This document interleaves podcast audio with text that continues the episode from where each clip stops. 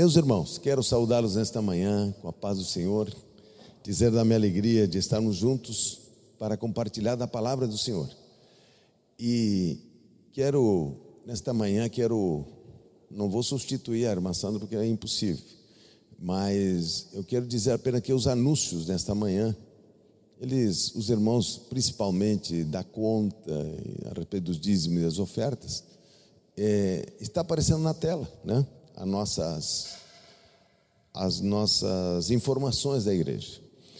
E, e nós estamos, esses últimos dias, nós estamos vendo que ah, as nossas restrições aqui em Porto Alegre e no, e no Brasil, elas estão diminuindo. E nós estamos nos preparando realmente para esse tempo que está se abrindo aos pouquinhos, para que a gente possa girar a roda completamente, ou seja, todos os instrumentos que Deus nos coloca para que a gente possa cumprir a missão, para que a gente possa sair em direção àquilo que o Senhor tem para cada um de nós. É, o que, que nós vemos hoje? Eu e meus irmãos, esse tempo de restrições, é, não tenha dúvida que não é um tempo, não é um tempo que não foi planejado por Deus. É um tempo do próprio Deus nos trazendo oportunidades, enfatizando verdades do próprio Deus, para que nós possamos é, nos alimentar para esse próximo tempo que está chegando. Eu, eu sei que nós temos restrições em vários pontos da nossa, do nosso congregar, em vários pontos do nosso caminhar pontos de apoio em vários momentos que a igreja oferece, ou seja, na sua palavra, na adoração, no aconselhamento, nos, nos alvos específicos a cada semana que nós encontramos, não tenha dúvida disso. Mas eu creio que Deus está colocando uma prioridade nesse tempo, Ele colocou essa prioridade. Essa prioridade Ele deu, né? E se nós voltarmos para olhar para o Senhor de uma forma muito mais intensa, é o que realmente o Senhor está falando conosco. Então, não é que as outras verdades não sejam importantes. Neste momento, parece que o Senhor está trazendo um reequilíbrio nas coisas que são importantes. E Ele está trazendo para nós a, a importância de nós termos uma segurança em buscá-lo.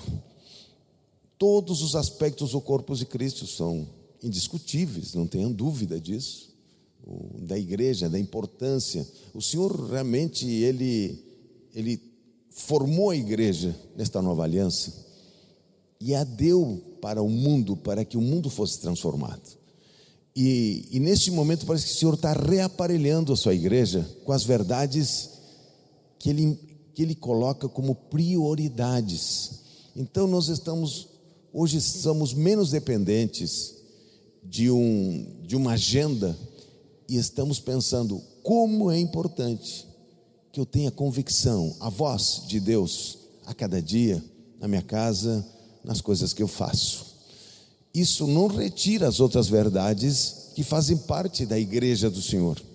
Agora, eu acho que o Senhor está reequilibrando verdades, está trazendo para a igreja, está se antecipando aos desafios que nós teremos como igreja para nossas conquistas nesta última hora.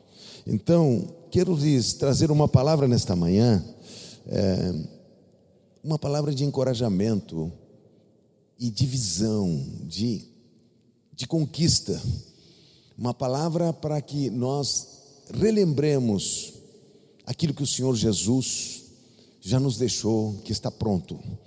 E eu quero começar pelo texto que está em Provérbios 4,18, que diz: Mas a vereda dos justos é como a luz da aurora, que vai brilhando mais e mais até ser dia perfeito. Provérbios 4:18.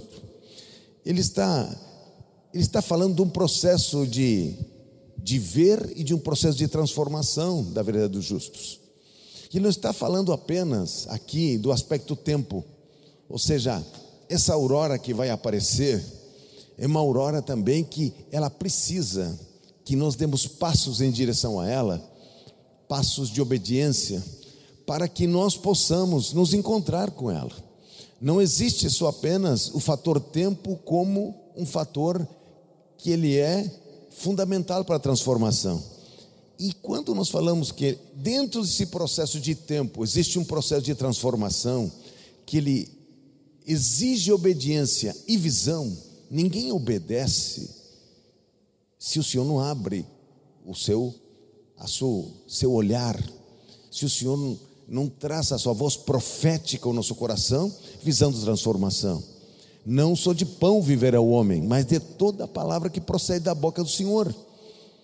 E essa palavra que está no texto de Mateus não é uma palavra qualquer, é uma palavra oportuna, uma palavra para o momento que você precisa. Então, esse processo de obediência, ele obedece a uma palavra oportuna de conquista. Ou seja, essa palavra chega para nos trazer uma, nos abrir um pouco mais a luz para que a aurora apareça. E aí nós obedecemos essa voz e nós vamos clareando o nosso dia à medida que temos essa palavra profética em nossos ouvidos. E essa palavra profética não precisa vir de um profeta de ofício, ela pode, ela deve vir do Espírito do Senhor, Jesus Cristo, que habita em nós, e Ele é o Espírito da profecia. Então, quando nós, nós, nós, o que o Senhor está restabelecendo nesse tempo de restrições é a palavra profética dentro de nós é a nossa comunhão, é nosso restabelecimento dos projetos, das, da visão, das coisas que temos que enfrentar. Antes a gente encontrar uma série de coisas externas, e dentro disso está o principal que é a religiosidade. A religiosidade ela elabora um caminho que se opõe à palavra profética. Ela nos entretém com coisas que não tem a palavra profética nos nossos ouvidos. Então, o maior, o maior obstáculo à graça, à revelação, à verdade é a religiosidade. Como é que nós sabemos disso? Nós sabemos o Senhor Jesus Cristo, quando esteve nesta terra, o maior impedimento que se levantou a pregação do evangelho foi o aspecto religioso da época que entendia as verdades eternas em outra dimensão, se opondo totalmente à palavra do Senhor. Então você vai ver que em, o, a figura do término da, da velha aliança, que está registrada nos evangelhos, onde o Senhor Jesus Cristo é o principal protagonista, nós vemos que esse, esse confronto com a revelação, porque o Senhor é a luz, o Senhor é a revelação, o Senhor é a palavra, Ele é a vida. E esse aspecto da vida do Senhor Jesus Cristo, ele encontra na religião. E quando falo religião, estou falando em todos os aspectos da religião que se opõem à palavra profética. Nós temos um mundo que se levanta, nós temos a carne, nós temos Satanás, mas vou dizer para você, o maior impedimento para você ouvir a voz de Deus é a religiosidade, é o aspecto religioso que contém lá dentro incredulidade, inverdades a respeito do que realmente é o reino. Então, quando estou crendo numa palavra de uma maneira equivocada a respeito do que o Senhor proferiu, eu já estou com problema de me juntar com revelação do Senhor Jesus Cristo. Como é que nós sabemos isso? Nós sabemos pela atitude de Marta. A atitude de Marta revela que ela não consegue se juntar com o milagre, com a palavra profética, porque ela crê, ela crê, sua teologia estava falando, estava trazendo uma estrutura espiritual para ela que não era no tempo. Ela estava sendo enganada pela religião. E ela era alguém que onde o Senhor Jesus se hospedava, que tinha ali uma relação com aquela família.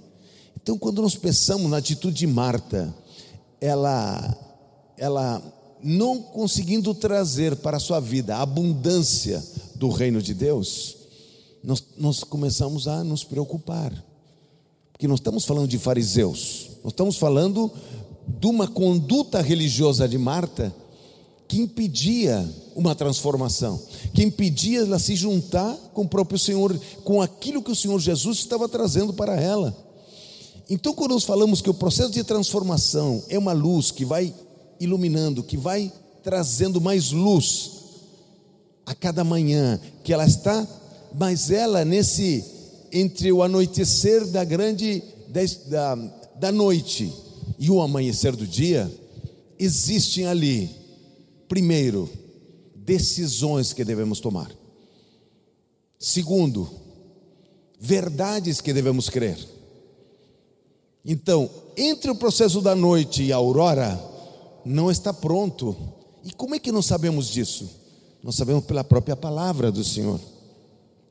Veja só o que o Senhor nos diz em Hebreus 10, 19. Hebreus 10, 19. Ele diz o seguinte: Tendo, pois, irmãos, é, intrepidez para para entrar no Santo dos Santos pelo sangue de Jesus, pelo novo e vivo caminho que ele nos consagrou, pelo véu, isto é, pela sua carne, e tendo grandes sacerdotes sobre a casa de Deus, aproximemo-nos com sincero coração, em plena certeza de fé, tendo o coração purificado de má consciência e lavado o corpo com água pura. Meus irmãos, por que nós temos tanta incredulidade a respeito do reino do Senhor? O que, que nós não estamos entendendo a respeito quando nós enfrentamos situações, enfrentamos é, desafios à nossa frente? Aqui o Senhor está nos dizendo que nós devemos ter intrepidez, confiança, para entrar pelo novo e vivo caminho que Ele já conquistou. Agora me diga uma coisa: Ele já conquistou a salvação, Ele já conquistou o Evangelho da glória, Ele já conquistou uma, uma posição para seus filhos aqui na terra, chamada Igreja do Senhor. Agora Ele diz aqui que nós devemos ter confiança para entrar por esse caminho que Ele já conquistou. E ele diz o seguinte: que devemos lavar nosso coração e purificar nosso corpo com água pura. Ele diz para que para purificar a má consciência. Nós sabemos que o tabernáculo que o Senhor elaborou, esse tabernáculo que foi conquistado não por por figuras humanas, mas foi conquistada de uma forma eterna pelo Senhor Jesus Cristo. O sangue que ele derramou, ele purifica a nossa consciência. E como estou falando de um caminho que vem da escuridão para a aurora, abrindo luz a cada manhã, abrindo luz a cada passo que nos damos em direção a Deus, você não fica em conflito quando você diz: tudo foi conquistado na cruz do Calvário. O Senhor levou nossos pecados, Ele levou nossas iniquidades, Ele nos fez para para reinar neste tempo diante deste mundo que está em trevas. Você não fica num conflito porque você olha para o lado e tem um amarrado. Você olha para o outro lado, você tem uma situação. Você mesmo enfrenta situações de conflito e que não estão resolvidas. Eu vou dizer uma coisa: o que vai valer neste momento é a visão. Se sua visão concorda com o que está acontecendo, se a sua visão concorda com as tuas ataduras, se a sua visão concorda com as suas limitações, você terá isso. Você experimentará um evangelho de ataduras. Você experimentará um evangelho se você não tem a visão do que Jesus veio trazer. Nós estaremos nos entregando. Sabe por que nós nos entregamos? Porque nós lemos no capítulo 24 de Mateus que virá, o Senhor virá nas nuvens e arrebatará a igreja, e ali não haverá mais lágrimas. Mas eu quero lhe ler esse texto. Eu quero lhes ler para que você reflita nesse texto, no capítulo 21 de Apocalipse. As pessoas pensam que quando vem Apocalipse, que Apocalipse é a última coisa. Eu vou dizer para você, Apocalipse teria que ser depois de Atos, viu? Para você entender o que Deus está falando. Então veja só que, neste momento que Apocalipse 21, quero lhe ler um texto aqui, que é conhecido da igreja, que nós normalmente é, nos lembramos muito seguidamente dele. Capítulo 21, versículo 5 da palavra do Senhor, de Apocalipse. E aquele que está sentado no trono disse: Eis que faço novas todas as coisas. E acrescentou: Escreve porque, porque estas palavras são fiéis e verdadeiras. Disse-me ainda: Tudo está feito. Eu sou o Alfa e o Ômega, o princípio e o fim. Eu a quem tem sede darei da graça da fonte da água da vida. Ao vencedor herdará estas coisas, e eu lhe serei Deus, e ele será meu filho. Quanto, porém, aos tímidos, aos incrédulos, aos abomináveis, aos assassinos, aos impuros, aos feiticeiros, aos idólatras, a todos os mentirosos, a parte que lhe será, que lhes cabe, ele está no lago que arde em fogo e enxofre, a saber, a segunda morte. Agora me diz uma coisa. No versículo 13 aqui, ele diz o seguinte: então, eu vi uma grande voz vinda do trono dizendo: Eis o tabernáculo de Deus com os homens. Deus habitará com eles, ele será o povo de Deus, e Deus mesmo estará com eles. Me diga uma coisa: esse tabernáculo vai vir ou ele já veio? O Senhor já habita com os filhos ou ele vai habitar no futuro? Ele já enxugou uma lágrima ou ele vai enxugar só quando ele voltar? Está em Apocalipse. Eu sei, você sempre creu que isso vai acontecer no futuro. Agora me diz uma coisa: esse texto aqui, ele já, já está no meio da, da igreja do Senhor ou ele precisa acontecer ainda? Vou ler de novo. Versículo 13, Apocalipse 21. Então ouvi uma grande voz vinda do trono dizendo: Eis o tabernáculo de Deus com os homens. Deus habitará com eles, eles serão seu povo de Deus e Deus mesmo estará com eles. E lhes enxugará dos olhos toda lágrima, e a morte já não existirá, já não haverá luto, nem pranto, nem dor, porque as primeiras coisas já passaram. Isso vai acontecer? Ou isso já aconteceu? Isso é o que a igreja está vivendo. Nós somos o tabernáculo de Deus, Deus habita conosco, nos enxuga as lágrimas, nos dirige, nos diz por onde devemos andar. E ele diz o seguinte: agora me, me chama a atenção, quais são os primeiros que não entrarão no reino? Os tímidos. Só vou falar de dois aqui, e os incrédulos. Por que nós estamos assassinos primeiro aqui? Aqui não está o, os piores pecados, porque o primeiro são os tímidos, ou a Bíblia errou aqui. Timidez e incredulidade é um grande pecado, por tudo que o Senhor já fez. Agora, Ele lhe enxugará toda lágrima. Para quem está falando? Eis o tabernáculo de Deus, Deus habitará, Ele habitará ou ele habita? O Senhor Jesus, você não nasceu de novo, o Espírito Santo não veio habitar em você? Ou ele veio com uma parte só, a outra parte vai vir daqui a pouco? Ah, ele habita. Agora me chama a atenção que os tímidos e os incrédulos, eles vão ter um tratamento diferente com Deus. Por que eu estou falando isso? Porque se nós cremos equivocadamente sobre o que estamos enfrentando, você que está enfrentando algo grande na sua vida, você que está enfrentando situações que você não entende, se você crê que isso não é para agora, se você crê que isso é normal com todas as pessoas, você precisa ter uma convicção do que a Bíblia diz. Você precisa ter revelação do que a Bíblia diz, senão você vai ficar igual a Marta. Você vai ficar com Marta crendo que está entendendo a palavra e nunca se juntará com milagre, nunca se juntará com uma esperança viva, não vai se juntar com aquilo que Deus tem. Ah, mas a maioria é sim. Bom, cada um tem. Todos temos uma mesma Bíblia, meus irmãos. Cada um crê no que quer. Agora, a palavra do Senhor é clara. o Senhor terminou a velha aliança, ele inaugurou uma aliança eterna. Ele inaugurou algo que não precisa de modificação. Uma coisa que não precisa. O Senhor Jesus só veio uma vez, entregou seu corpo e a sua vida para nos trazer um reino de conquista, um reino de vitória, um reino de visão para este tempo, não é para quando ele voltar.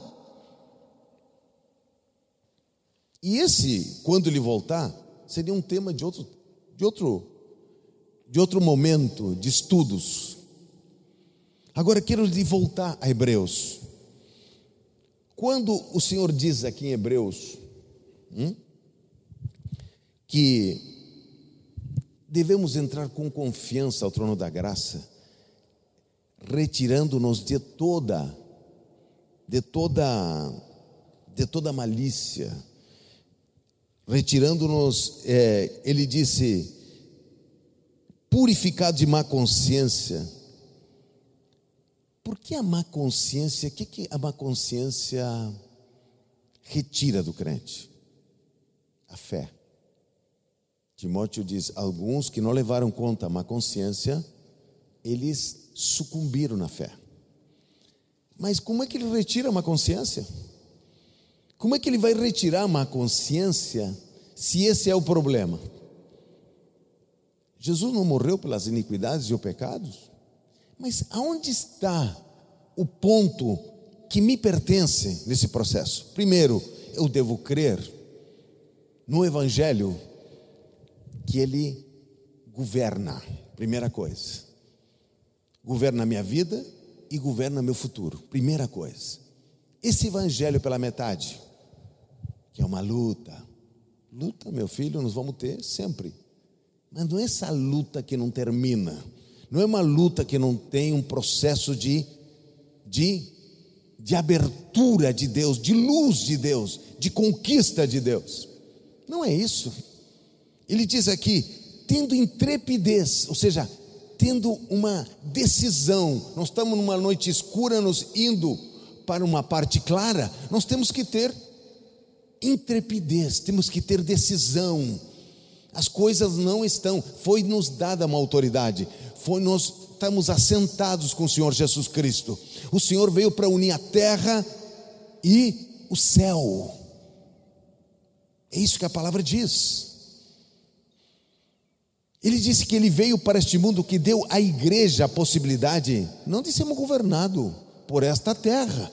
Viemos aqui para colocar o padrão, para nós, nós entrarmos nos lugares, para que haja conquista do Evangelho, que haja conquista, que a atmosfera mude.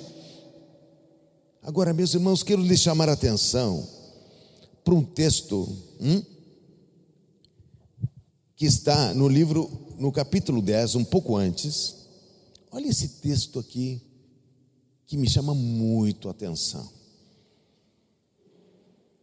Ele diz, capítulo 10, versículo 17: Também de nenhum modo me lembrarei dos seus pecados e das suas iniquidades para sempre.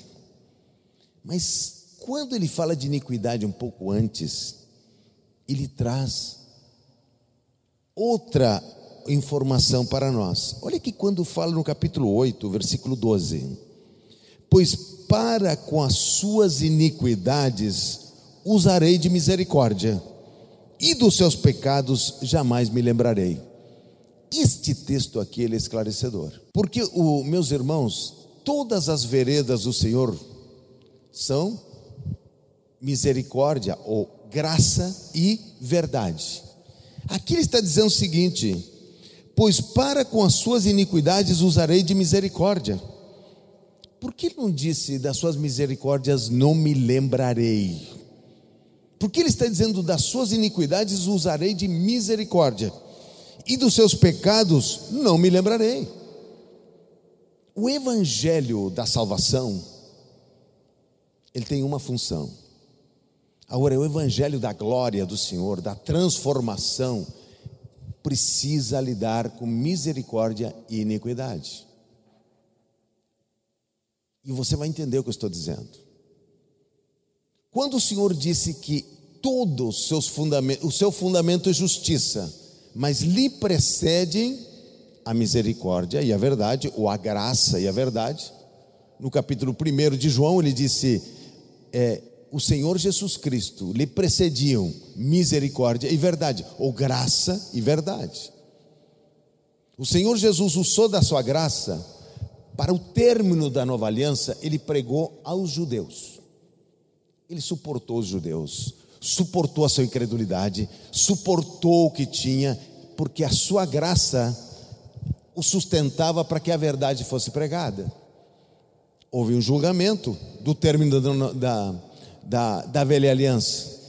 Em 66, começou um julgamento sobre o povo judeu, que terminou em 70, onde não ficou pedra sobre pedra, onde foi realmente o que o Senhor profetizou no capítulo 24: não passará esta geração sem que esta, esse templo desapareça, essa velha aliança seja sepultada, porque existe uma nova. E neste momento, quando ele está falando aqui, usarei misericórdia com as suas iniquidades, ele está falando de um processo de luz, de um processo de busca, de um processo de responsabilidade pessoal com as minhas iniquidades e com as iniquidades que eu as encontro no meu caminho.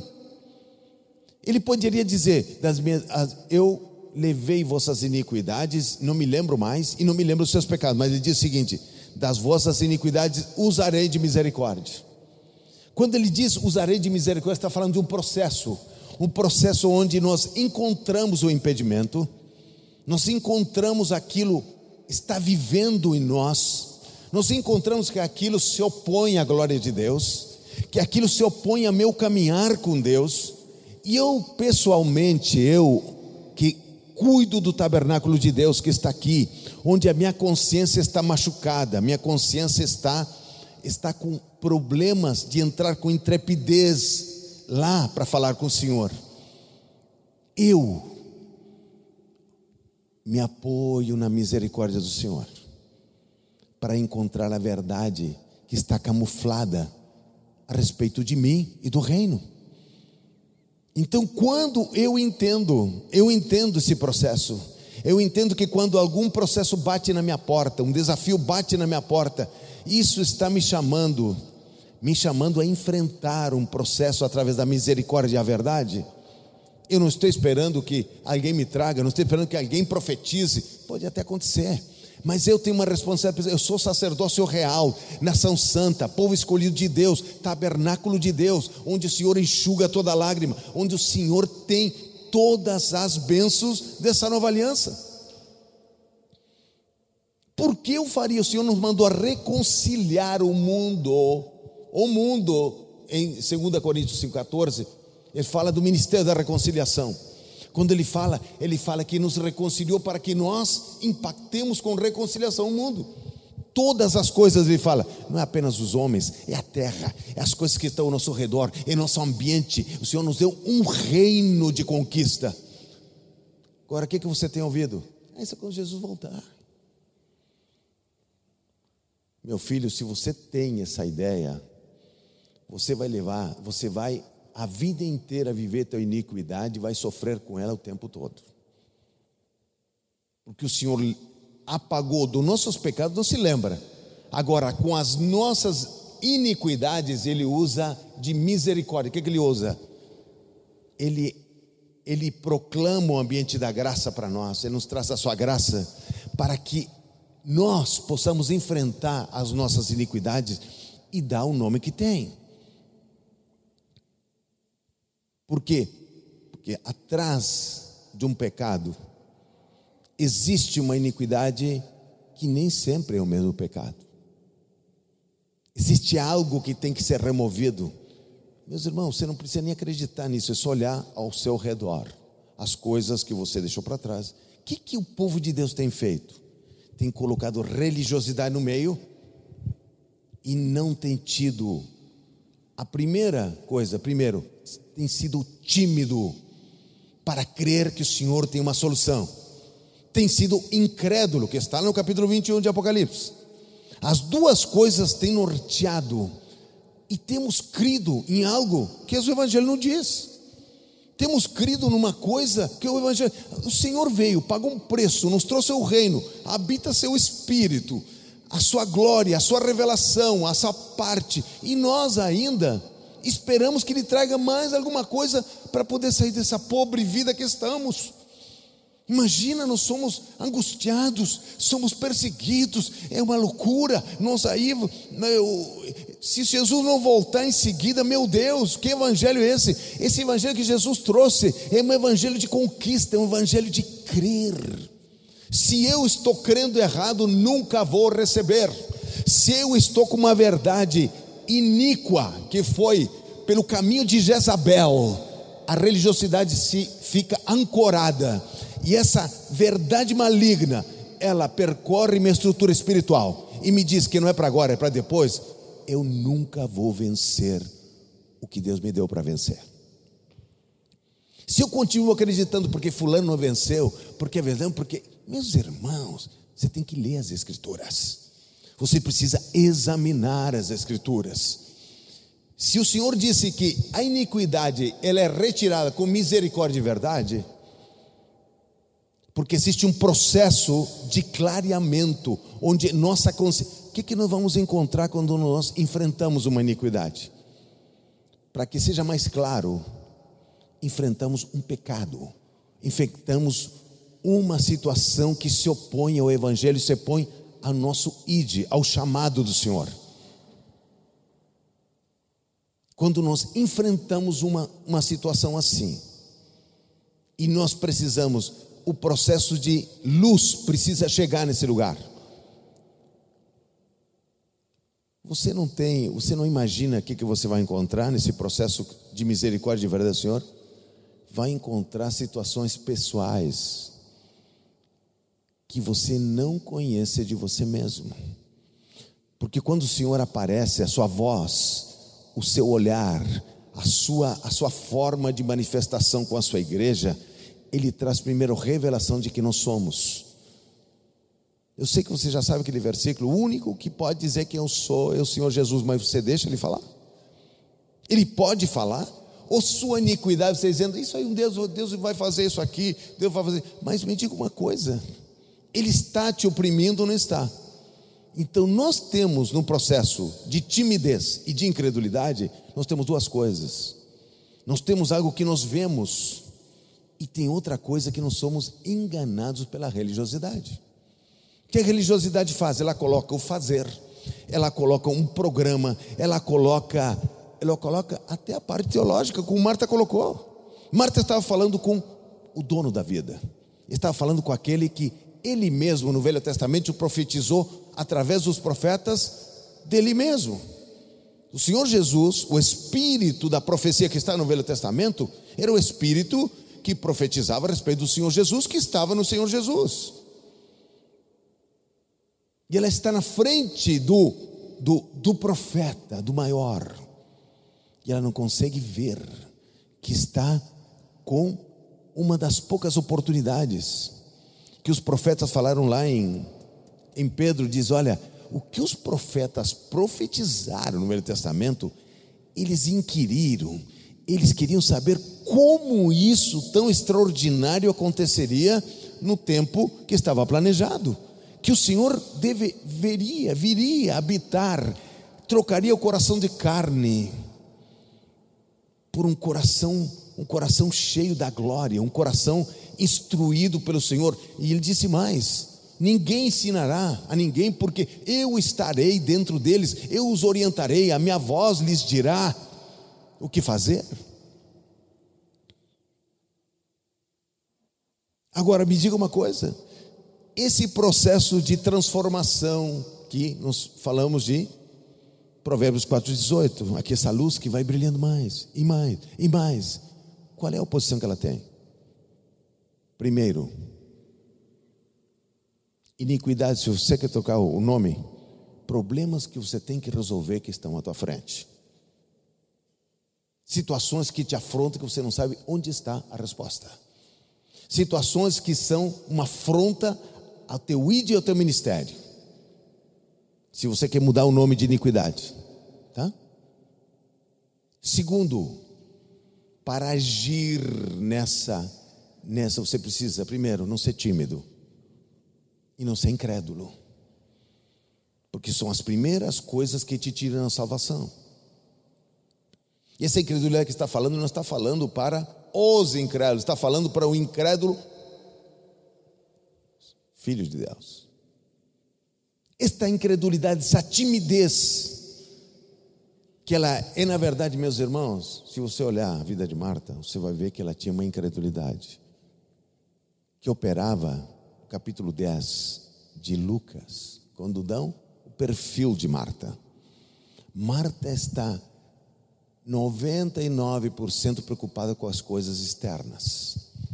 Todas as coisas externas movem o coração de Marta.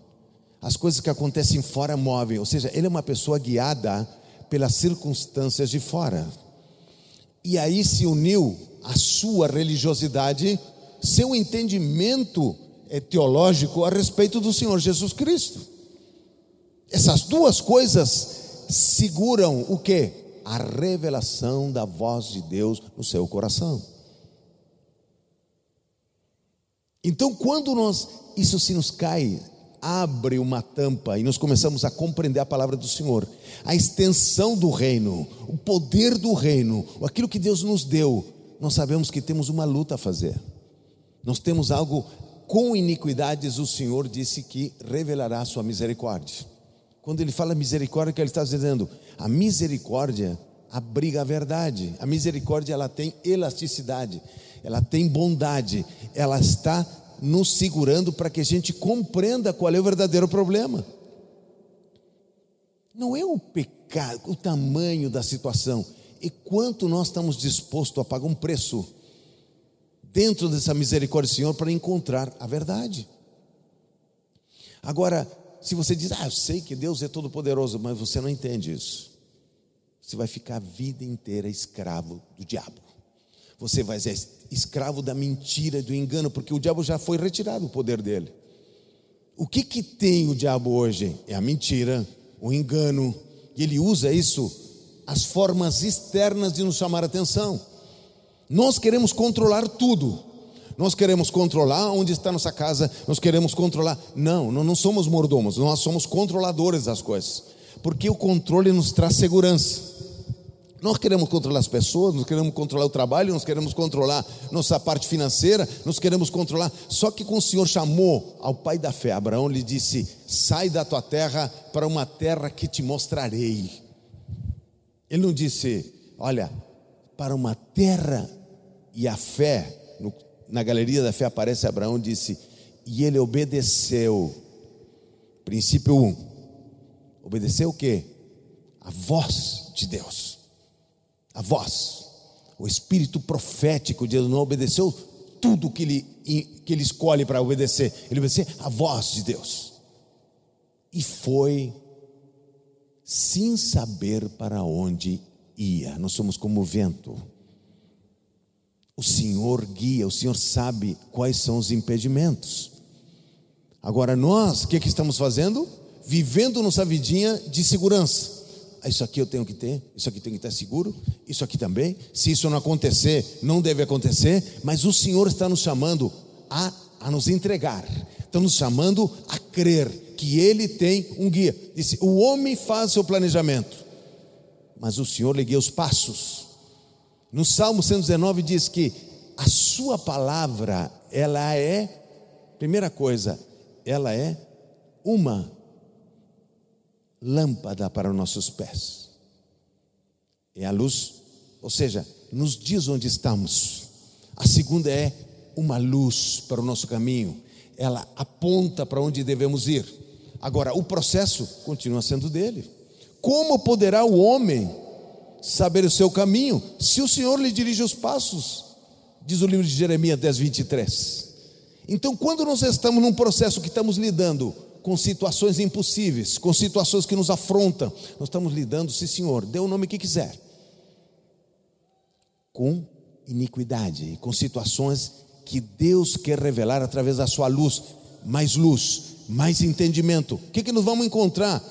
Quando nós vencemos algo que está se opondo, vamos encontrar que nós ficamos mais entregues ao próprio Deus. Nós ficamos mais amorosos com o próprio Deus. Nós ficamos amando mais o Senhor do que amávamos antes. Nossa consciência ela ela ela é ela é curada e nós nos entregamos de uma forma mais amigável, mais amável ao Senhor Deus. Agora, examine teu dia, quais são as coisas que movem o teu coração. Você vai ver que você está muitas vezes governado pelas coisas de fora. E a voz de Deus, sabe por que a voz de Deus, ela, ela, ela não é uma prioridade das pessoas? Porque tem incredulidades que não estão manifestas, que você acha que crê e você não crê. Procure, comece a procurar Deus, você vai se dar conta como teus pensamentos e teus sentimentos sempre se projetam para fora. Você não se projeta para dentro para ouvir a voz de Deus. E à medida que você vai projetando para fora, você vai encontrando subterfúgio, você vai dando, é, você vai dando até boas, bons pensamentos a respeito do que está fazendo. Eu fiz isso porque eu acho que isso é bom, porque isso aqui está certo, porque isso está certo, isso está errado, mas você não viu a voz de Deus. Você está vivendo uma vida, você incorporou na sua personalidade toda a teologia escravagista que você ouviu, toda essa teologia que nos leva para um futuro e não nos traz por presente de conquista, nos traz por um presente de enfrentamento. Não interessa qual for o tamanho, o tamanho da luta que nós vamos encontrar. Nós vamos encontrar luz, nós vamos encontrar misericórdia e vamos encontrar verdade atrás dela. Porque nosso Senhor não é um Deus de confusão, Ele é um Deus de poder, glória. Ele pagou um preço, já pagou. Ele diz: Sou o Alfa e o Ômega, o princípio e o fim. Acabou, eu já fiz o que tinha que fazer eu lhes dei o, Espírito, eu lhes dei minha palavra, eu lhes dei tudo que o reino pode dar. Você está esperando viver isso aonde? Ah, porque na segunda vinda de Jesus, ele vai restaurar todas. Não, ele já fez. Este mundo, ele, já, ele, ele está querendo que esse mundo seja impactado por, nosso, por nossa visão por nosso entendimento, por aquilo que Deus nos deu para conquistar. É o Senhor que nos deu. É só você ler as Escrituras. Quando você lê as Escrituras, o que você vê? Você vê a velha aliança se encerrando com o Senhor Jesus Cristo. E ele diz que ele é um sacerdote eterno, e o que ele trouxe é eternamente válido está à disposição dos crentes. Estamos assentados nas regiões celestiais em Cristo Jesus. Nós não somos esta terra, nós estamos nela. E vou lhe dizer uma coisa: não interessa o problema que você está enfrentando, não interessa. Não. Você precisa de uma coisa: não ser tímido e não ser incrédulo. Você precisa apenas uma coisa: saber de onde você saiu. Quando nós sabemos de onde nós saímos, o que, que éramos, e o que, que o Senhor fez com a sua misericórdia e a sua verdade em nossas vidas, nos dá uma força para enfrentar o que for, nos dá uma, uma convicção de que eu quero encontrar verdades através da minha posição. Deus não vai revelar verdades para aqueles que estão tímidos, que não entendem sua incredulidade, que vão viver na sua personalidade com a sua iniquidade eternamente. Eles vão, vão levar isso para a sepultura. Agora, Senhor, Pai, o Senhor levou os nossos pecados. E levou cativo o cativeiro que nos trazia. Qual é a minha posição agora? É aquilo que falei em Hebreus. Entrai com confiança o trono da graça pelo novo e vivo caminho que foi lhe dado. Retirando o que? retirando a má consciência. A má consciência me tira a convicção de quem Jesus é. A má consciência me retira, é, ela me tira confiança na bondade de Deus e no Criador. E se eu estou buscando algo que está se opondo a mim, com certeza Deus me aproximará do seu coração. Achegai-vos a Deus e Deus você achegará a vós, diz Tiago. Eu que me achego, eu que busco, eu que encontro. Se o Senhor teve, Ele selou a nova aliança, não tem mais outra coisa para fazer. Todas as provisões estão. Agora eu vou te dar uma dica aqui hoje. Porque o príncipe deste mundo cegou o entendimento dos incrédulos, para que não lhes resplandeça o evangelho da glória, não é o evangelho da salvação apenas. Evangelho da glória. O que, que diz, disse para Marta? Marta, se credes, verás a glória. Entre a glória e o, o milagre e o crede, você pode, está o crede. Se credes, verás a glória. Agora, os impedimentos a crer, eles estão nessa busca.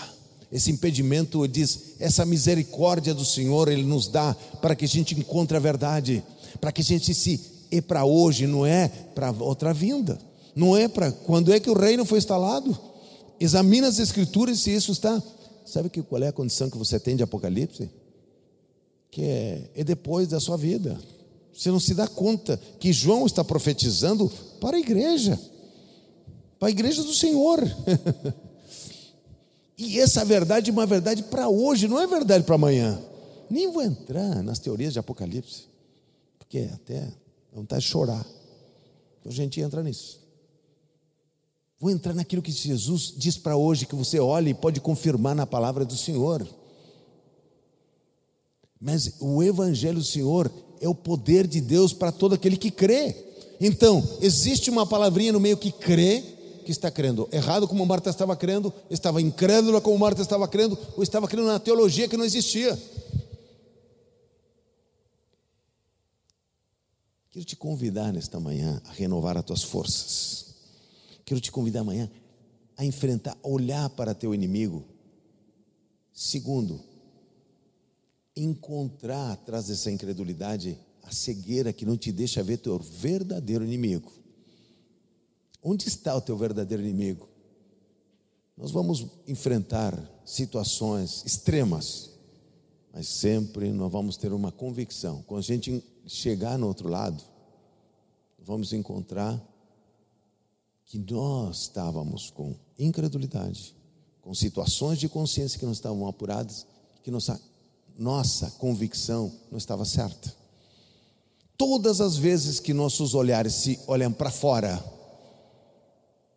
nós temos um grande risco de acompanhar 90% dos crentes que vão viver com as suas situações e não vão encontrar a verdade nesta terra.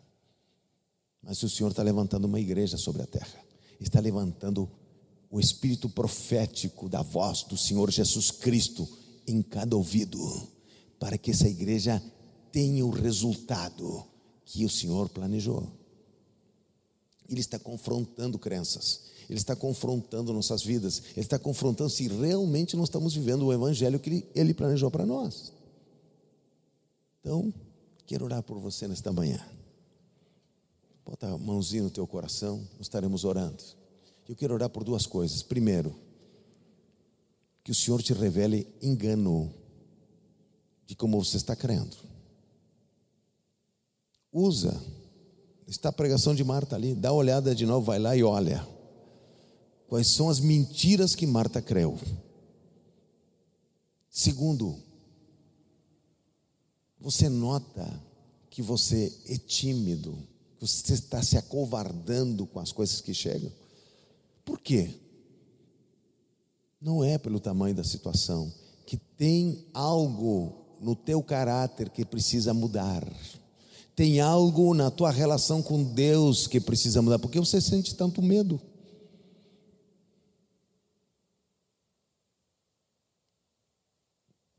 Lembre-se, Apocalipse, não são os primeiros. Quando ele fala tímido, ele fala de covardia, porque o tímido que ele, ele não quer se expor. e não quer crer completamente.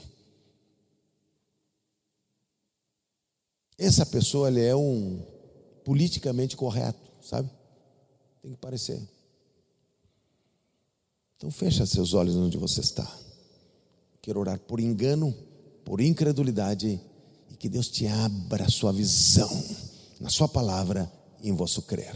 Senhor Deus e Pai, nós te agradecemos nesta manhã pela tua graça. Senhor Deus de Israel, nesta manhã nos colocamos nossos corações diante de ti.